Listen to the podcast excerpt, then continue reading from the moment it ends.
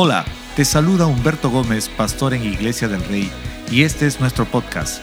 Quiero agradecerte por acompañarnos el día de hoy a poder ser inspirados y animados, dejando que Dios pueda seguir moviéndose en nuestras vidas.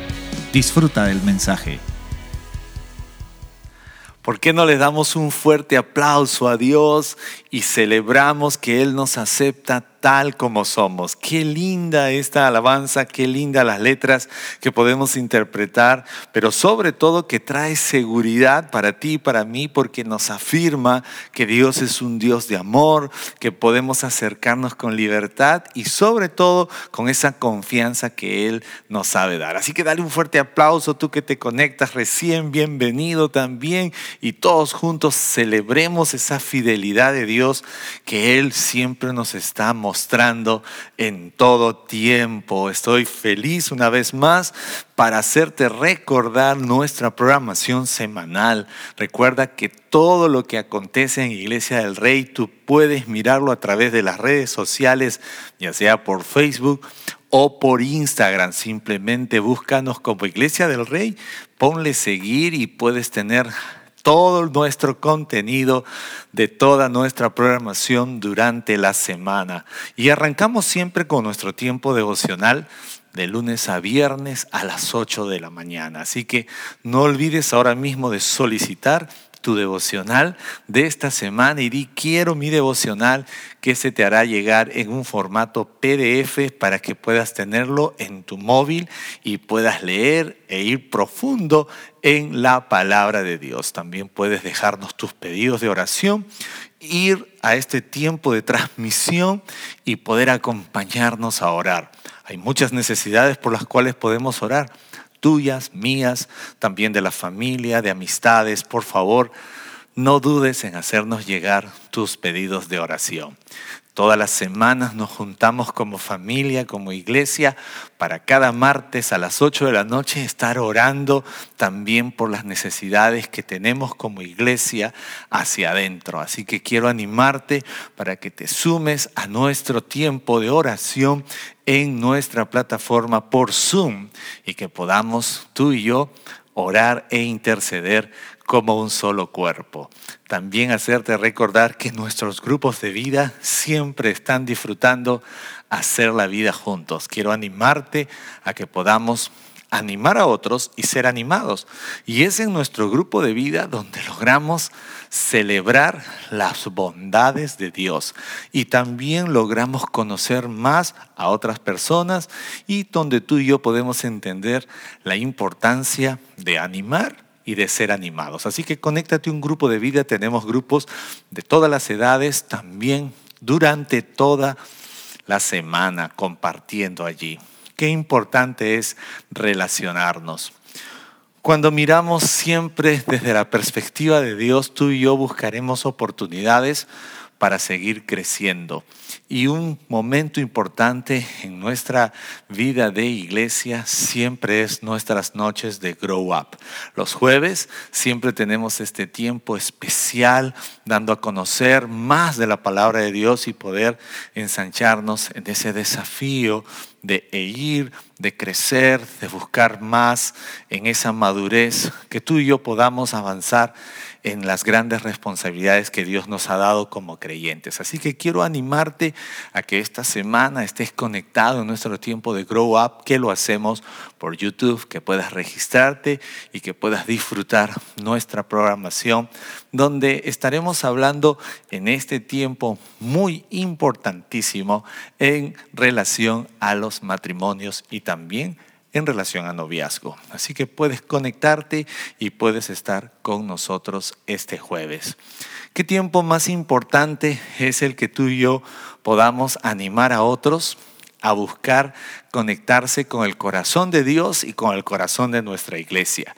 Y esto es solo a través de nuestras clases de crecer que hoy está arrancando una nueva temporada. Así que queremos dar la bienvenida a toda la gente que se ha registrado para crecer Recuerda que tenemos crecer en distintos horarios hoy a las 11, perdón, a las 10, al mediodía y a las seis de la tarde. Así que tú puedes participar de nuestro paso número uno el día de hoy y puedes conocer más de lo que mostramos como familia, como iglesia también. Si aún no te has registrado, puedes hacerlo ahora mismo y nuestros anfitriones en línea van a direccionarte qué es lo que tienes que hacer. Así que termina el servicio y rápidamente te conectas a nuestra clase de crecer. Queremos invitarte a que puedas también disfrutar nuestra programación en nuestro canal de IDR Kids, que cada semana tenemos una programación muy linda y hoy, como cada semana, siempre hay una lección nueva para nuestros pequeños. Así que si tienes hermanos, hijos pequeños, primos, sobrinos y gente de todas las edades allí pequeñas, queremos animarte a que puedas disfrutar nuestra programación en IDR Kids y que juntos podamos hacer que nuestros hijos y la siguiente generación conozca más de Dios. Creo que esto es la gran mayoría de eh, contenido y programación que hacemos durante la semana y ya sabes, mantente conectado con nuestra iglesia a través de las redes sociales. Recuerda también que tenemos nuestro podcast como Iglesia del Rey, donde están alojadas todas nuestras prédicas y nuestras series para que tú y yo podamos seguir aprendiendo y compartiendo con la gente que amamos de lo que significa conocer la palabra de Dios. Estoy feliz de poder estar aquí y en este tiempo quiero compartirles una serie que puse por nombre Nuevos Comienzos. Me gustaría que tú y yo, antes de ir por el mensaje, podamos orar brevemente. Ahí donde estás, acompáñame a orar. Amado Dios, te damos gracias en este tiempo por la oportunidad que nos das de celebrar contigo tus bondades, pero específicamente oramos en este tiempo para que tu palabra nos transforme, nos enseñe, para que tu palabra nos lleve a conocer más de tus propósitos. Te lo pedimos en el nombre de Cristo Jesús. Amén. Bienvenido si estás conectándote recién a este tiempo donde nos preparamos para aprender más en relación a la palabra de Dios. Y te dije que titulé esta serie Nuevos Comienzos porque Dios es un Dios de nuevos comienzos. ¿Cuántos de ustedes creen que Dios es un Dios de nuevos comienzos? Siempre está empezando cosas nuevas, haciendo cosas nuevas. Y es importante saber en eh, la forma como Dios actúa, pero sobre todo es importante también mirar y poner en nuestro corazón la forma en que tú y yo estamos creyendo y confiando en Dios. Creo en un Dios de nuevos comienzos, creo lo que la Biblia nos enseña, creo lo que la palabra de Dios está siempre haciéndonos recordar. Y quisiera que vayamos a un libro, que es el libro de Ruth, en nuestras Biblias, y que podamos leer el capítulo 1, el versículo 1 de Ruth. Dice de esta forma, en los días en que los jueces gobernaban Israel, un hambre severa azotó la tierra. Por eso un hombre de Belén de Judá dejó su casa y se fue a vivir a la tierra de Moab junto con su esposa y sus dos hijos. Me gusta mirar y quiero usar en realidad todo este libro porque hay muchas enseñanzas para nuestras vidas, pero sobre todo mucho que aprender en todo lo que tú y yo podemos aplicar. Y cuando hablamos de un Dios de nuevos comienzos, definitivamente tenemos que recordar que muchas veces eh, tú y yo entramos a circunstancias y vivimos circunstancias en las que tenemos que dejar que Dios actúe y sobre todo entender lo que Dios está haciendo. Me gusta mirar este pasaje porque era el tiempo de los jueces que gobernaban Israel. ¿Cuántos de ustedes recuerdan la época de los jueces? Como Sansón, que fue un juez, ¿recuerdan? También usted puede ver a Gedeón, que era otro juez. Y era más o menos esa época. Y la Biblia dice que vino un hambre severo sobre eh, este, eh, este lugar, pero la Biblia específicamente dice sobre la tierra. Y había un hombre en esa ciudad llamada Belén de Judá que tomó la decisión, él y su familia, de salir de allí e irse a vivir hacia Moab, junto con su esposa y sus dos hijos. Quiero compartirte algo muy importante porque yo no sé cuántos de ustedes han logrado percibir que la vida tiene estaciones. Y la vida no es plana, la vida no es recta, en el sentido de, que de decir o de pensar que la vida siempre será en un camino plano. Van a haber dificultades, van a haber adversidades, van a haber necesidades. Y una de las cosas que siempre se da en nuestra vida es la venida o la manifestación de problemas. ¿Cuántos podrían estar ahí de repente viviendo problemas, dificultades, circunstancias ahora mismo en su ah, parte de su experiencia de día o de semana? Los problemas llegan. Pero una de las cosas que tengo que remarcar es que puntualmente nosotros no debemos correr de los problemas ni temer los problemas. Siempre estoy tratando de hacerme recordar que los problemas se hicieron para resolverlos. Pero hay algo muy importante detrás de cada problema, detrás de cada decisión de dificultad y eso se llama decisiones. Las decisiones que tomamos en medio de las dificultades, cuando pasamos problemas de dificultad, son lo que va a determinar hacia dónde nos vamos a dirigir y la manera como vamos a enfrentar esas circunstancias. La Biblia dice que vino un hambre, vino una dificultad en los días de estos jueces y un hombre, dice, de Belén de Judá, dejó su casa y se fue a vivir a la tierra de Moab. Él le dijo a su esposa, habló con sus hijos y le dijo, mire, estamos en crisis, así que necesitamos irnos hacia Moab. El hombre se llamaba Elimelech, que quiere decir Dios es rey. Y el nombre de su esposa era Noemí, que quiere decir deleite. Una mujer de, risa, de deleite. Y tenían dos hijos. Uno de ellos era ah, Malón y Kelión, dice la Biblia. Eh, eran efrateos de Belén y ellos vivían en la tierra de Judá. Y cuando llegaron la dificultad, Elimelech, el esposo, el papá, el jefe del hogar, tomó la decisión de ir hacia Moab. Qué importante es anotar en nuestras vidas las decisiones que tomamos en, en medio de las dificultades, en medio de los problemas. A veces pensamos que el problema es el, el punto de inicio de una dificultad o pensamos que es el todo. Pero en realidad el problema sí puede dificultarnos, el problema puede llevarnos a revelar ciertos faltantes en nuestras vidas, pero una de las cosas fundamentales cuando vivimos problemas son las decisiones que tomamos, porque esas decisiones van a afectarnos de forma directa o también de manera indirecta a la gente que está conectada con nosotros. Si usted es joven o señorita y usted toma decisiones, pues esas decisiones son cargadas a su factura, a su cuenta. Si usted es un hombre casado, de igual forma. Si usted tiene familia e hijos, también. Las decisiones que tomamos siempre van a tocar a todo lo que esté conectado con nuestra vida vida. La Biblia nos muestra y nos cita el nombre de este hombre, Elimelech, el nombre de su esposa, Noemí, el nombre de sus hijos. Yo siempre presto atención cuando Dios muestra el nombre de las personas porque Dios nos quiere enseñar algo. Y es que Elimelech posiblemente él pensó que estaba tomando una gran decisión. Y todos ahora podemos mirar y decir, bueno, los momentos difíciles son para tomar decisiones, pastor. Es verdad, pero las mejores decisiones siempre hay que medir las consecuencias, hay que saber qué es lo que va a venir después, porque aunque él era efrateo de Belén, ahora iba a ir a establecerse a una tierra llena de idolatría, Moab. Moab era una región que no temía a Dios, no agradaba a Dios. Era gente que obviamente no estaba conectada con Dios. Y es por eso que cuando hablamos de decisiones, usted y yo debemos entender que si hay algo que cambia el rumbo de nuestras vidas, son las decisiones. Si hay algo que tiene poder para cambiar el rumbo de nuestras vidas, son las decisiones. Por eso necesitamos tener mucho cuidado en relación a la manera como vamos a tomar decisiones. Muchas podrían ser muy apuradas, muy alocadas, muy de última hora.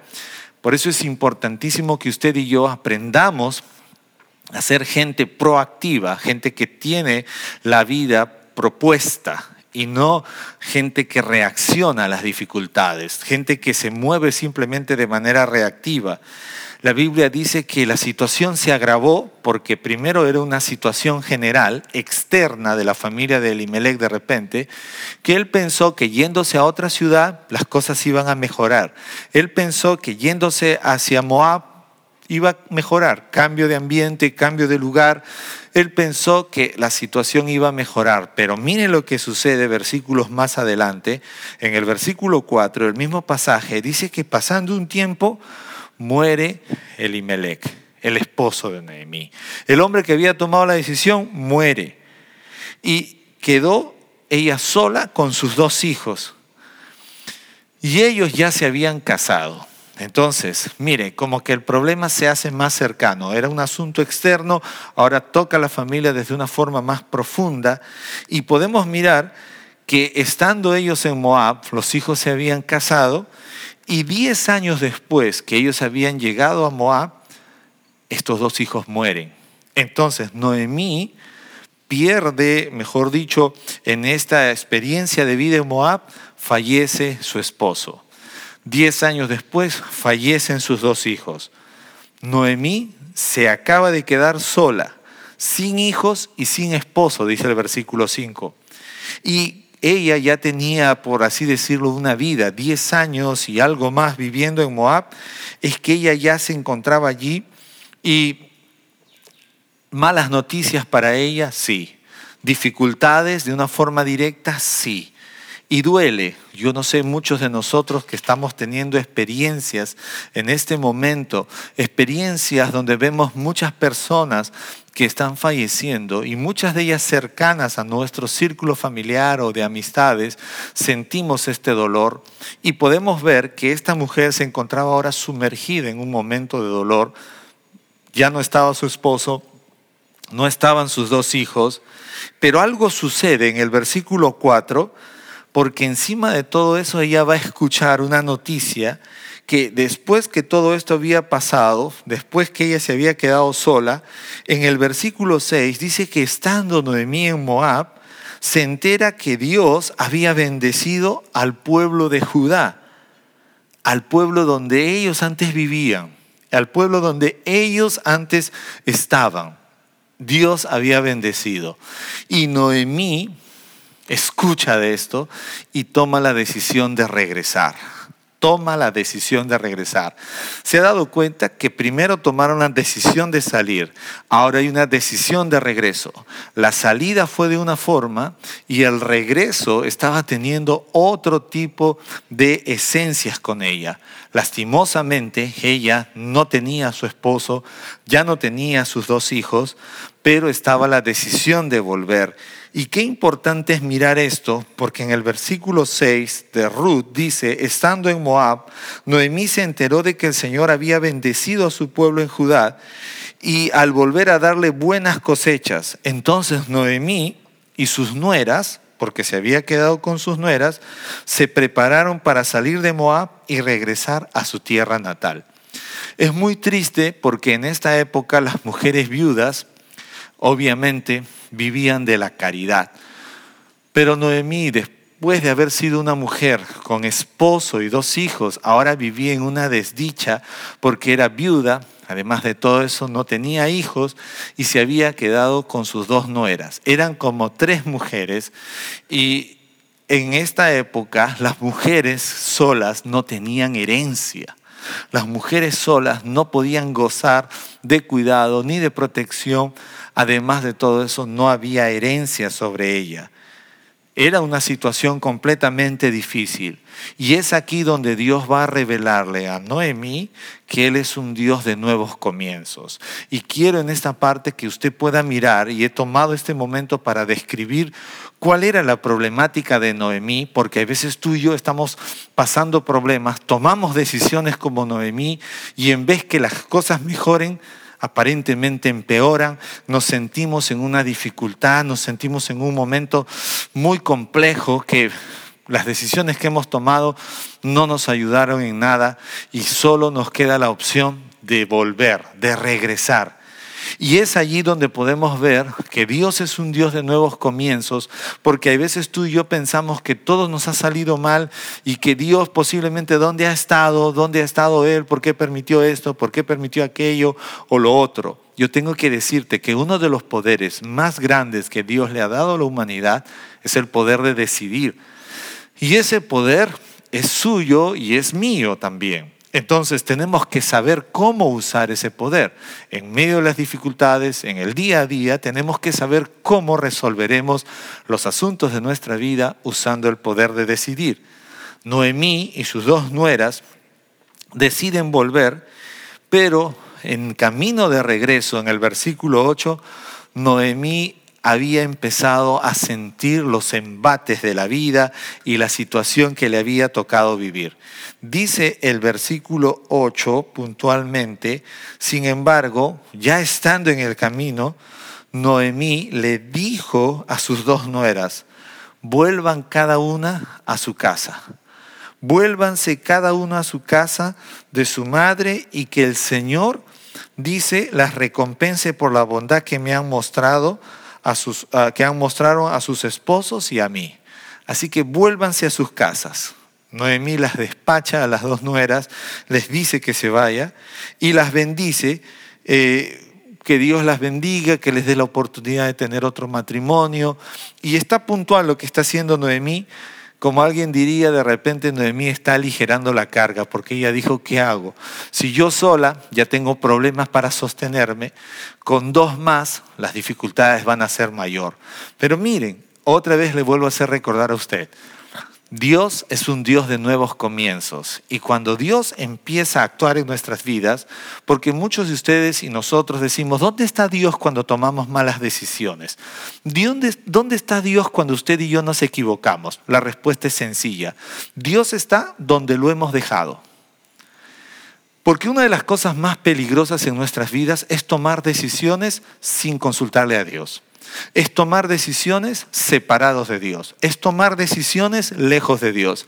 Aunque Elimelech significaba Dios es rey, cuando Elimelech decidió irse a Moab, creo que él olvidó un detalle, consultarle a Dios. Aunque Noemí significaba deleite y, también eh, risa o placentera, creo que también olvidó que en medio de su decisión necesitaba consultar con Dios. Y es que nuestras decisiones no pueden estar separadas de Dios.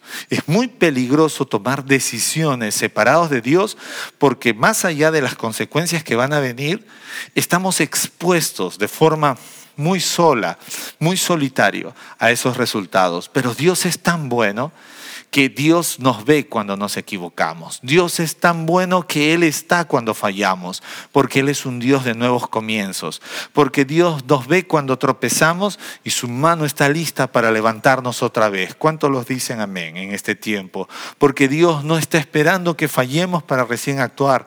Dios no está esperando que fracasemos para recién actuar. No, lo que Él está esperando siempre es que le consultemos. Mateo 6:33 dice, busquen primeramente el reino de Dios y su justicia y todo lo demás les será añadido. Dios quiere que usted y yo aprendamos a depender de Dios de forma constante, puntual, en todo sentido.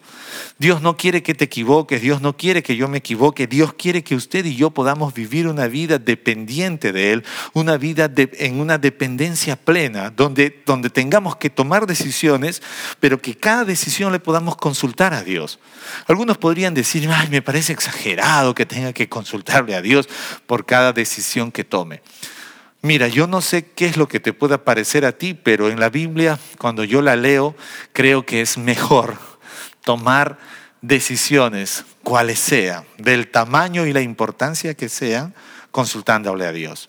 Eh, es mucho más ah, estable consultarle a Dios en cualquiera de mis decisiones que dejar una decisión suelta que luego nos traiga problemas. Noemí decidió regresar y Dios estaba proveyendo para Noemí un nuevo comienzo. Ella intentó despedir a sus nueras y la Biblia dice que en el versículo 14 que la situación no solamente había hecho que ella ya no tuviera la compañía de su esposo y la de sus dos hijos, sino que también las dificultades habían cambiado su esencia de vida. El versículo 14 dice, entonces volvieron a llorar juntas, o sea, Noemí, sus dos nueras, una de ellas Orfa y la otra se llamaba Ruth, dice, se despidió de su suegra Orfa con un beso, pero Ruth se aferró con firmeza a Noemí. Esta parte me encanta, pero Ruth se aferró con firmeza a Noemí. Es increíble ver porque Orfa decide irse y Ruth decide quedarse. Estas nueras son de oro. ¿Cuántas este, mamás están allí anhelando una nuera como esta? En realidad yo creo que lo espectacular que va a venir en la vida de Noemí es a través de Ruth, que Dios le va a proveer a Noemí un nuevo comienzo y la evidencia de la fidelidad de Dios para Noemí iba a venir a través de Ruth a través de esta mujer que era moabita, que no era de la promesa, sino que era una mujer extranjera, pero que Dios iba a revelar sus nuevos comienzos para Noemí a través de Ruth. Es importante citarlo porque Dice que Ruth se aferró con firmeza a Noemí. Esta es la historia más bíblica y más hermosa que he visto que una nuera quiere estar bien aferrada a la suegra, aunque ya no haya esposo. Pero mira lo que Noemí le dice, si tu cuñada ya se regresó, tú también debes regresarte, así que no hay sentido que te quedes conmigo. Pero yo tengo que decirte algo en este tiempo. La fidelidad de Dios muchas veces se va a revelar a tu vida y a mi vida por las personas que están a nuestro alrededor, por las personas que están en nuestro alrededor. Y no necesitamos tratar de mirar muy lejos, ni tampoco de tratar de hacer excepción de personas, porque Dios quiere revelar su fidelidad para ti a través de la gente que está a tu alrededor. Para Noemí debió haber sido una situación muy dura que Elimelech, su esposo, ya no estuviera con ella. Debió haber sido una situación muy difícil que sus dos hijos ya no estuvieran con ella. No solamente se quedó para ella un vacío de su esposo, sino que un vacío también en los sueños de Noemí. ¿Por qué? Porque sus hijos se casaron, pero no hubo familia y de repente ella soñó con ser una abuela querendona, soñó con ser una abuela consentidora, pero como que los sueños se habían desmoronado también al ver que sus hijos ya no estaban con ella y encima sus nueras estaban al lado de ella en viudez. Pero otra vez te vuelvo a decir, la fidelidad de Dios muchas veces será revelada a través de nuestras vidas, pero por las personas que tenemos a nuestro alrededor. Versículos 16 y 17 nos muestran la manera como esta mujer llamada Ruth va a ser usada por Dios para mostrar la fidelidad de Dios en la vida de Noemí. La Biblia dice claramente que Ruth le dice, no me pidas que te deje y que regrese a mi pueblo. A donde tú vayas, yo iré. Y donde quiera que tú vivas, yo viviré. Tu pueblo será mi pueblo, tu Dios será mi Dios. Donde tú mueras, allí moriré. Y allí me enterrarán. Que el Señor me castigue severamente si permito que algo nos separe antes de la muerte. Esta es una declaración, como alguien diría, muy profunda imposible que un ser humano pueda sentir esto generado por sus emociones.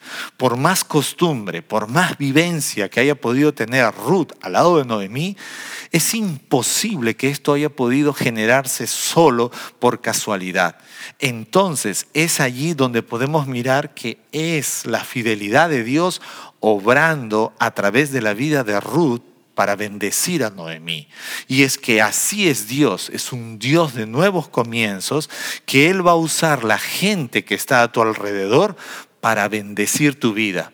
De hecho que extrañaba ella a su esposo, seguro que sí. De hecho que extrañaba la familia en la mesa alrededor porque ya no estaban los hijos, de hecho que sí. Pero lo que Dios iba a hacer era un nuevo comienzo e iba a usar a Ruth para bendecir la vida de Noemí. Dios quiere usar las personas que están ahí a tu alrededor para hacer un nuevo comienzo en nuestras vidas, en tu vida y en mi vida. Es importante porque la declaración que hace Ruth solo lo puede generar Dios, solo lo puede generar el Espíritu Santo. La Biblia dice que el Espíritu Santo produce el querer como el hacer. Entonces, este amor, este apego, este afecto, esta decisión de Ruth por quedarse con Noemí provenía de Dios. Porque Dios es un Dios fiel. El único que puede producir una cosa semejante a esto es Dios. A veces tú vas a encontrar personas, y la Biblia dice que a veces el amigo es más unido que un hermano. Vas a encontrar gente que te va a tender la mano y tú te vas a quedar asombrado y vas a decir, ¿cómo es que este, sin ser mi familia, puede darme tanto amor? ¿Cómo es que esta persona, sin ser alguien cercano a mí, puede ayudarme? ¿Cómo es que esta persona, sin que me conozca, me ha ayudado? Porque no es esa persona, es Dios quien ha producido ese deseo en el corazón de esa persona para bendecir tu vida. Dios es un Dios de nuevos comienzos. No desestimemos las personas que ahora tenemos a nuestro alrededor. Llámese hermanos, hermanas, amigos, amigas y aún hasta gente lejana como Ruth. Dios va a usar. Yo les llamo a estas personas conexiones divinas que Dios usa para bendecir tu vida. No importa si no tiene una acercamiento sanguíneo en tu vida, porque cuando Dios va a iniciar un nuevo comienzo en la vida de cualquiera de nosotros, Él va a producir el querer como el hacer. Y las cosas maravillosas, la manera como Ruth amaba a Noemí es increíble. Yo no he visto relaciones de nueras y suegras en este tiempo, en el siglo XXI, de esta medida. Pero sí hay que orar, pues hay que orar. Por ejemplo, cuando yo hablo con mi hijo, y yo le digo, hijo, cuando tú escojas a una esposa, la mujer que va a ser tu esposa, yo no quiero ganar una nuera, yo quiero ganar una hija. Yo quiero una hija para mí. Y he hablado con mis hijas, y aunque son pequeñas, hablo con ellas en relación al matrimonio, y les he dicho que cuando ellas elijan al hombre con el cual se van a casar, yo les he dicho que yo no quiero ganar yernos, yo quiero ganar hijos porque esa es la forma que estoy tratando de formarlos. Pero para que esto suceda, necesitamos construir y cambiar nuestra forma de pensar y usar la palabra de Dios y entender que es la fidelidad de Dios quien va a producir en nosotros el querer como el hacer a través de su Santo Espíritu. Y lo que estaba pasando en la vida de Ruth es extraordinario porque ella, sin saber cuánto iba a bendecir a Noemí, Dios la usa y la bendice. Dios la usa y la bendice. Si usted logra mirar el pasaje, muchas veces compartía esto y a veces hemos pensado que Ruth es la que realmente era la de la promesa, pero la que era de la promesa era Noemí. Ruth era una mujer alejada de la promesa, pero Dios la usó para bendecir una generación, para bendecir una vida, para bendecir a un pueblo, para bendecir los planes futuros que Dios tenía en adelante, porque así es la fidelidad de Dios. Dios es un Dios de nuevos comienzos. Y no te asombres porque mañana más tarde hayan personas que no tengan ni una conexión contigo, pero que Dios los use para bendecir tu vida. Que Dios los use para que tus, esos sueños que Dios ha puesto en ti, esos proyectos, esos propósitos se cumplan en nuestra vida. Eso es lo que Dios quiere que podamos mirar en los momentos de dificultad. Las consecuencias de nuestras decisiones no son un castigo de Dios. Tengo que decirte en este tiempo porque a veces hemos pensado, Dios me ha castigado por mis malas decisiones. Mira, las malas decisiones las tomamos tú y yo. Y no es que Dios te castiga por tus malas decisiones. Si yo tomo decisiones a la espaldas sin consultar a Dios, obviamente Dios dirá, pues está tomando decisiones con su propia fuerza, apoyado en su propia opinión, y va a recibir la recompensa de esa decisión. La Biblia dice claramente que hay caminos que al hombre le parecen rectos en su propia opinión, pero el final es un final de muerte. Entonces, cuidado con nuestras decisiones, pero también cuidado con la idea de pensar de que las consecuencias de mis decisiones, esas consecuencias difíciles y dolorosas, son un castigo de parte de Dios. No necesariamente yo no creo a Dios de esa forma, yo no creo en un Dios que castiga porque me equivoco en tomar una decisión, sino más bien lo que sí veo y lo que sí creo es que mis malas decisiones van a traer consecuencias malas sobre mí Y mis buenas decisiones van a traer buenas consecuencias. Así que no tratemos de buscar culpables cuando nos equivocamos en nuestras decisiones. Dios es un Padre amoroso y es un Padre de nuevos comienzos. Si yo tomo decisiones sin consultarle a Dios, Dios me está viendo, pero Él como Padre, Él buscará iniciar un tiempo nuevo en mi vida, un nuevo comienzo, como lo hizo en la vida del hijo pródigo. ¿Cuántos recuerdan esta historia? El hijo pródigo tomó su propia decisión. Papá, dame lo que es mío, dame lo que me pertenece. Y se fue. El padre no lo detuvo, el padre no le hizo más preguntas, le dijo, ¿a dónde te vas a ir? Con quién vas a estar. Le dio lo que era suyo. Y te hago una pregunta, tú que eres papá o mamá, ¿le darías a tu hijo si te pide algo?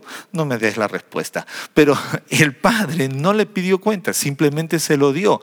Y es que el padre del hijo pródigo representa a Dios, porque Dios no va a estar siempre buscando que tú y yo le hagamos caso torciéndonos el brazo, sino más bien Él nos deja usar ese poder de decisión, pero las consecuencias de nuestras decisiones vendrán sobre nosotros mismos y Dios no está listo para burlarse, ni mucho menos está listo para hacer leña del árbol caído.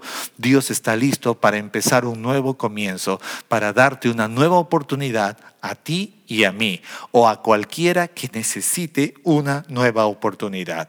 La Biblia dice en el versículo 19, Noemí pensaba que Dios le había castigado, le vino un sentimiento de esa forma. La Biblia dice que ah, todo el pueblo al ver que Noemí estaba regresando, se conmovió.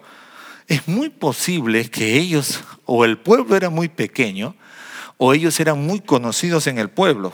Dice que después que Ruth le dice que nada la separará, de modo que las dos siguieron, dice el verso 19, el viaje, y cuando entraron a Belén, todo el pueblo, digo conmigo, todo el pueblo, se conmocionó por causa de su llegada.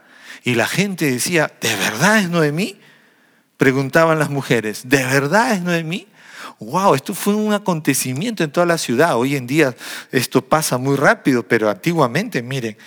Y ella en el versículo 20 va a decir, no me llamen Noemí, no me llamen más deleite, no me llamen más risa, no me llamen más así, dice en el verso 20. Contestó ella, más bien llámenme Mara, porque el Todopoderoso me ha hecho la vida muy amarga. Miren esa frase y subrayen, el Todopoderoso me ha hecho la vida muy amarga. Te hago una pregunta, ¿Dios le había hecho una vida amarga a ella o ella estaba viviendo las consecuencias de las decisiones que había tomado? Ya te dije que uno de los poderes más grandes que el ser humano tiene es el poder de decidir. Y no podemos cargar el resultado de nuestras decisiones, de esas decisiones que tomamos sin consultarle a Dios, como castigo, que Él nos ha castigado. Noemí dejó que sus circunstancias y sus dificultades robaran su identidad. Ya no me llamen Noemí, ahora llámenme Mara. O sea, ya no me llames deleite, ahora llámame fracasado. Soy un fracasado. ¿Cuántos algunas veces hemos pecado pensando de esa forma, hablando con nuestros labios, diciendo que somos fracasados, diciendo que no podemos, diciendo incluso que somos personas insuficientes, incapaces, porque Dios me ha hecho así, porque Dios me ha hecho así, eh, no tan fácil de palabras, no, no me ha dado muchos dones, muchos talentos, y empezamos a tratar de poner culpa a Dios por las decisiones que no le hemos consultado ella estaba construyendo un concepto equívoco de Dios en su vida. El versículo 21, ella está diciendo, me fui llena, pero el Señor me ha traído vacía a casa. Yo tengo una pregunta, ellos tomaron la decisión de irse. Dios no les dijo que se fueran. El verso 21, ella estaba diciendo, me fui llena, pero el Señor me ha traído vacía. Así que, ¿por qué llamarme Noemí cuando el Señor me ha hecho sufrir? Dice, y el Todopoderoso ha enviado semejante tragedia sobre mí. Ese no es el Dios que la Biblia habla. Ese no es el Dios que nuestra palabra o esta palabra de Dios nos revela. El Dios que tú y yo adoramos es un Dios amoroso. Es un Padre que perdona. Es un padre que Él no, no está teniendo pensamientos de calamidad para ti. Él está teniendo pensamientos de un futuro glorioso. Y tú y yo necesitamos enfocarnos en esto. Cuidado con que tratemos de culpar a Dios por todo lo que estamos sintiendo. Noemí pensaba que la raíz de su sufrimiento era Dios. Y no es así. Dios no había provocado esto. Dios estaba ahora a punto de mostrarle a ella un nuevo comienzo. A pesar de las decisiones que tomaron en el ayer, Noemí no sabía que Dios tenía un plan en marcha para bendecir a ella y sobre todo para bendecir sus generaciones. No construyamos ideas equívocas, no construyamos pensamientos equívocos en la vida tuya o mía por esas decisiones equívocas que tomamos. Los nuevos comienzos que Dios quiere hacer están puntualmente para todos, pero no pongamos sobre Dios el peso o la culpa de nuestras equivocaciones, de nuestros errores. Dios tenía un plan en marcha para bendecir sobre todo a Noemí, bendecir sus generaciones, bendecir y establecer sobre ella su identidad. Noemí era una mujer de deleite. Posiblemente, tú que me estás viendo, estás pasando dificultades, momentos difíciles. Tengo que decirte ahora, no trates de poner o de decir, Dios es quien me ha metido en este problema, Dios me ha dado esta amargura, Dios ha creado esto. No, Dios te ama, Él es tu Padre, Él jamás buscaría deleitarse en nuestro sufrimiento. La Biblia dice que con amor eterno Él nos ha amado. Pero entonces, ¿por qué me ha pasado todas estas situaciones? hay decisiones que tomamos, hay cosas que se dan de, manera desde nuestro lado como de forma externa, pero ¿dónde está Dios? Tengo que decirte ahora mismo, Dios tiene un plan en marcha para ti ahora por un nuevo comienzo, porque Él va a bendecirte ahora Él va a bendecirte, porque así como lo hizo en la vida de Job, cuando las noticias fueron malas, Dios tenía un plan en marcha para bendecirlo. La Biblia dice que Dios le dio siete veces más de lo que él había perdido. Estoy seguro que Dios tiene un nuevo comienzo para ti. Dios tiene un plan en marcha para ti. La Biblia dice que Él está obrando aún en lo secreto. Quiero detenerme en esta parte de esta serie porque voy a seguir hablando la segunda parte de esta serie.